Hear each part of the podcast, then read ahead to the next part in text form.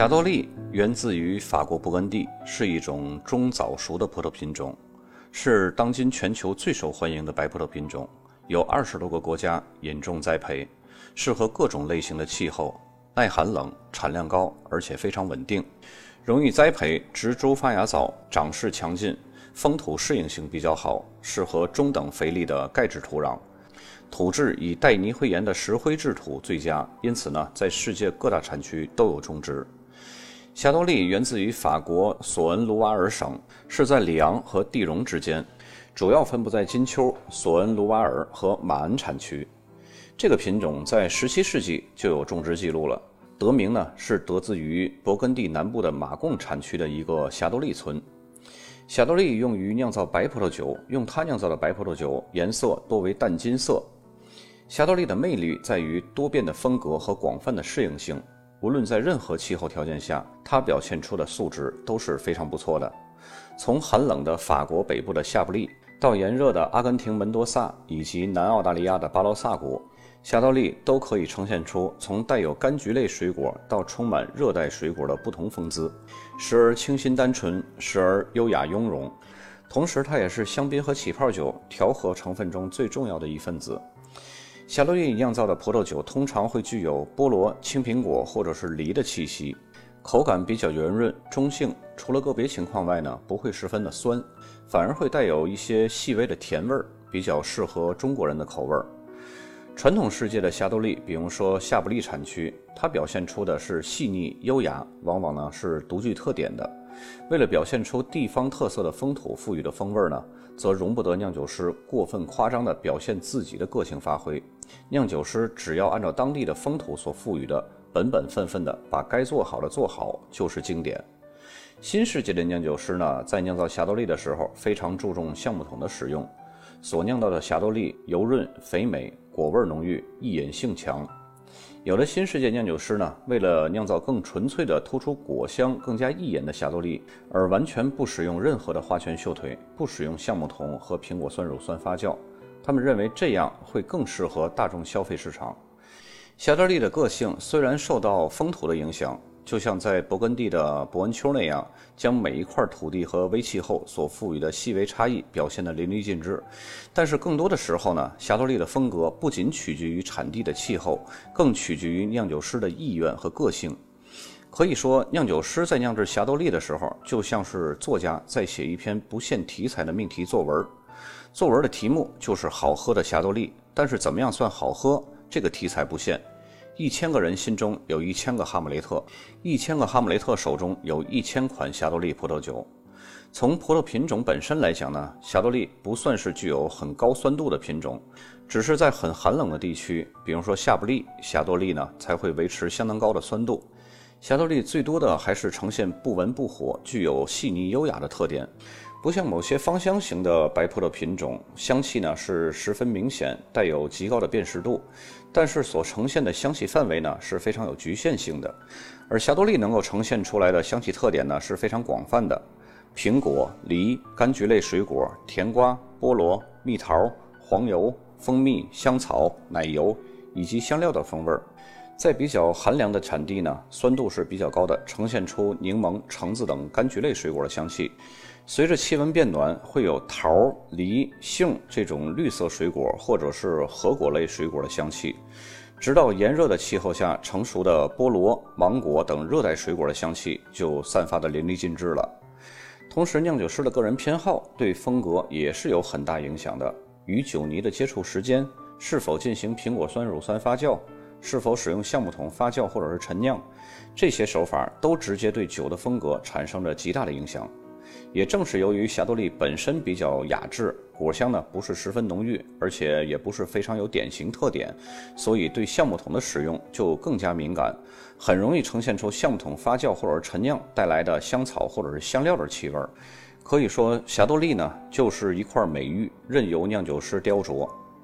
霞多丽从上世纪的八十年代末期在国际上就开始流行了，不仅仅是因为它非常容易种植、长势旺盛，也是因为酿成的酒相对中庸的特点，酸度不是很高，口感比较圆润，非常容易被大众消费者接受。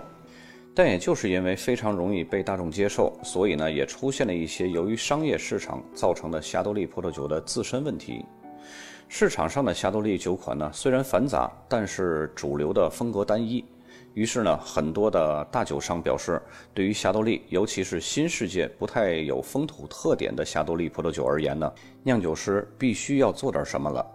在近几年的酒展当中啊，霞多丽葡萄酒几乎没有什么令人兴奋的产品风格，几乎都是简单易饮，果味浓郁，偶尔呢会有橡木桶赋予的一些大致雷同的香气特征。大多数气候炎热的地区呢，它的霞多丽的酒精度数过高，并且呢残留的糖分也过高，还有一些霞多丽呢过分的使用了橡木桶陈酿，从而呢带来了一种油腻的感觉。很多酒厂的葡萄酒几乎都是同质化的，即使在价格比较贵的霞多丽当中呢，也是如此，几乎分辨不出酿酒师所要表达的个性，或者是厂家所要表达的风格，没有比较反差或者是各放异彩的区别。尽管霞多丽的消费量仍然在增长，但是这种忽视消费者追求个性品味的市场盲从性呢，早晚会让消费者们感到厌倦。之所以市场上会出现同质化的风格呢，是因为如今的酿酒厂的酿酒师们呢，会更加听从市场的意见，尤其是大批量量产的新世界产酒国和更需要市场快速产品周转率的酒厂，他们做的可不是命题自选题材的作文，而是命题和规定文体的作文，比如一定要将价格控制在多少钱一瓶以内。或者是霞多丽干白只能呈现出一眼的这种果香，或者是经过短期橡木桶所带有的油滑的这种口感等等，他们只是在盲从的满足市场的需求，而不在乎葡萄或者是葡萄酒本身的特色，自己的个性呢更无从谈起了。但是局势呢也没有糟糕到不可收拾的程度。虽然大多数的霞多丽是千篇一律的，但是还有很多比较出色的酒庄和酿酒师保持着自己的风格和个性。他们秉承的理念就是让这个百变女王成为一千个哈姆雷特，保持着风土赋予的特点的同时呢，更彰显酿酒师的个性和各自对手中的霞多丽的主观操控性，让更多的风格百花齐放，百家争鸣。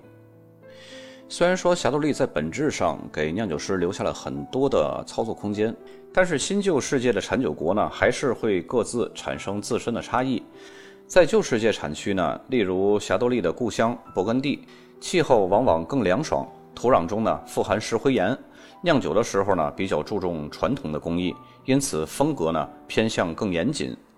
勃艮第的霞多丽颜色会比较浅，带有浓郁的柑橘类水果、白花，还有矿物质风味儿，酸度呢总体是偏高的。而在新世界产区的霞多丽呢，常常颜色会更加浓郁，带有核果或者是热带水果的风味儿，酒体呢也是比较饱满的，质地也比较浓稠。既然说到霞多丽本身给酿酒师留下了很大的操作空间。那么一款酒的风味呢，也会依照酿酒师所信奉的酿酒理念和酿酒师的自身性格，会对酒呢产生更大的影响。比如说橡木桶的过桶处理，霞多丽本身所带的风味呢是比较中性的，没有非常明显的个性。但是经过橡木桶处理的霞多丽却能让人轻轻一闻就辨认出来。一般来说呢，酿酒师使用橡木桶酿造霞多丽有两个目的：一是为了给酒增加更复杂的香气，比如说香草、椰子、焦糖这种香气和风味；二是呢，使酒在自然缓慢的氧化中呢展现出更深的颜色。比较有代表性的呢，就是美国的加利福尼亚州和法国的莫尔索。这两个地方的酿酒师呢，尤其热衷于使用橡木桶。他们通常呢，会选用不同烘烤程度的或者是新旧程度的橡木桶，来达到自己想要的葡萄酒风格。而那些不使用橡木桶的酿酒师呢，所追求的则是品种本身的特性，爽脆的酸度，或者是更加纯净的风味儿。这些酿酒师呢，大多数是来自夏布利、马孔、新西兰这些个产区的。除了为霞多丽带来极具特色的奶油风味儿。苹果酸乳酸发酵还能使酒的口感顺滑，质地更浓稠，同时呢，也使得酸度更加柔和。此外呢，除了典型的奶油，经过苹果酸乳酸发酵的葡萄酒呢，还经常会带有榛子和烤面包的风味，十分耐人寻味，不像傻白甜的那种风格。同橡木桶的使用一样，苹果酸乳酸发酵的比例呢，同样是由酿酒师个人喜好所决定的。有时候我们会在酒标上看到百分之三十 ml 的字样，这就表示用于调配这款酒的基酒中呢，有百分之三十的比例是使用苹果酸乳酸发酵的工艺。不太清楚苹果酸乳酸发酵的朋友呢，可以回听一下本栏目的第七节节目发酵那章。另外，酿酒师参与的工艺呢，还有酒泥陈酿。如果说霞多丽是百变女王，她是演着川剧变脸儿，那么酒泥陈酿呢，在霞多丽演川剧变脸当中是扮演着一个很重要的角色。酒泥呢，它是包括死去的酵母细胞，还有各种沉淀物质。当酿酒师不经过过滤，将这些葡萄酒进行陈酿的时候呢，酒泥中的各种氨基酸、蛋白质，还有一些其他影响葡萄酒风味的物质呢，就会慢慢融入到酒液当中。此外呢，有的酿酒师呢还会经过搅桶来加速这一过程的演变。大体上呢，酿酒师在表现霞多丽风格上面使用的手法和技艺都是如此，但是各自使用的方法却各不同。这种不同呢，就像是不同的厨师，同样呢是做一条大鲤鱼，有的先煎炸，有的呢先用调料煨上入味儿，有的红烧，有的做高汤豆腐大鲤鱼。这样呢，才是一个品种真正的物尽其用、充分发挥可以呈现的状态。与其将霞多丽分为新旧世界风格呢，倒不如说将它分为法国和新世界的风格，因为法国是可以代表旧世界风格的，并且呢，风格类型也是比较多样的。单说一个勃艮第，每个子产区的风土个性都不同，因此呢，出产的勃艮第霞多丽的白葡萄酒的风味和口感也就各不相同。总体上说呀，勃艮第大区级的 AOC 白葡萄酒呢，一般都是没有经过橡木桶陈年的白葡萄酒，口感相对简单，带有些许矿物质味儿，主要呢还是苹果味儿。勃艮第大区级的霞多丽呢，是勃艮第葡萄酒中最入门的基础款，它的酿酒葡萄可以来自整个勃艮第产区内任何的区域，但实际上呢，生产商会更多选择附近的葡萄园所种植的葡萄。这样呢，运输成本比较小，也不会使得葡萄过度氧化，因此勃艮第大区的霞多丽的价格呢，一般会比较实惠，为大众品尝勃艮第霞多丽提供了基础的口味儿。而勃艮第最北面的夏布利产区呢，生产的同样没有经过橡木桶陈酿的霞多丽，但是风味儿却更加清新，伴有类似酸橙味儿的这种矿物质气息。夏布利是勃艮第位置最北的产区，因此它的气候呢也是最为寒冷的。可以说，在整个勃艮第白葡萄酒当中呢，夏布利的白葡萄酒酸度是最高的，口感也是最爽脆的。夏布利除了以浓郁的白垩土闻名，还拥有几个特级葡萄园。这里很多酒庄啊，只会对来自于特级园的葡萄酿造的酒进行橡木桶陈酿，以增加葡萄酒的风味浓郁度。再往勃艮第金丘的南部，就到了最珍贵的伯恩丘。这里出品的霞多丽呢，被认为是世界上最贵的霞多丽，因为这里的风土条件复杂，而且酿造工艺复杂，一般都是经过橡木桶陈年的。伯恩丘的霞多丽号称是法国霞多丽中最强悍的，除了本身自带的苹果类的香气，还会有野柠檬、黄苹果、黄梨和黄李子。伯恩丘霞多丽呢，还充满了清新的白蘑菇，还有松露的香气。经过新的橡木桶陈年之后呢，还会发展出更为均衡的结构，以及肉桂、烤杏仁和烤面包的香气。这些复杂的香气呢，都是得益于优质的葡萄和复杂的工艺。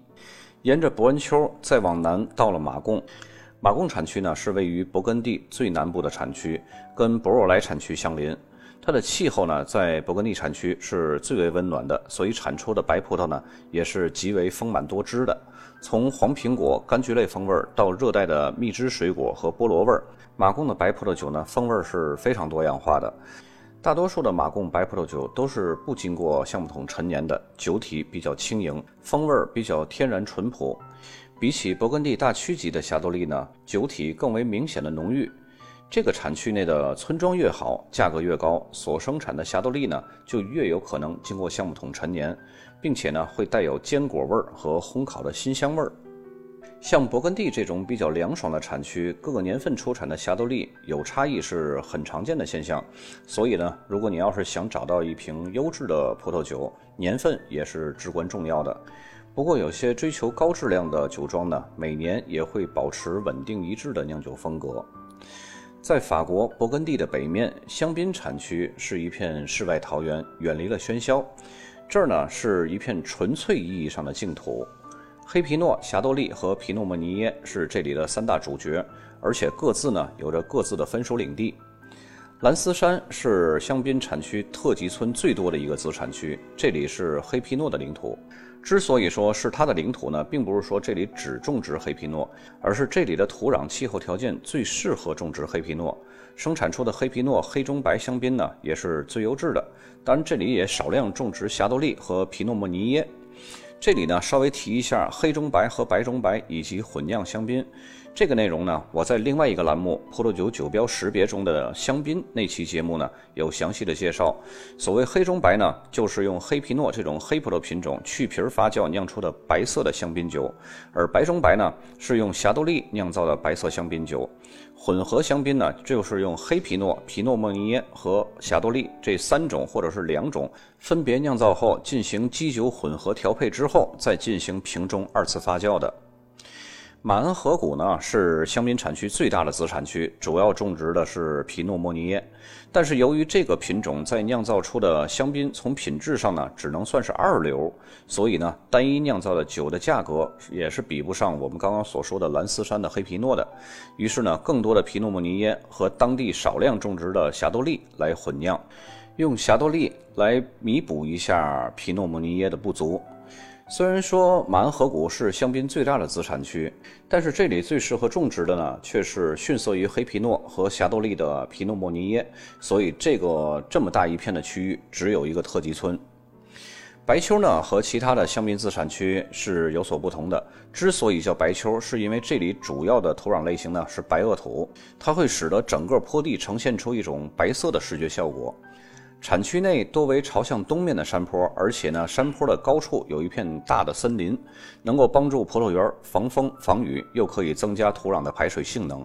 因此是十分适合种植霞多丽的。而且其种植面积也占据了这个子产区的百分之九十五以上的葡萄园，是酿造白中白香槟的唯一原料。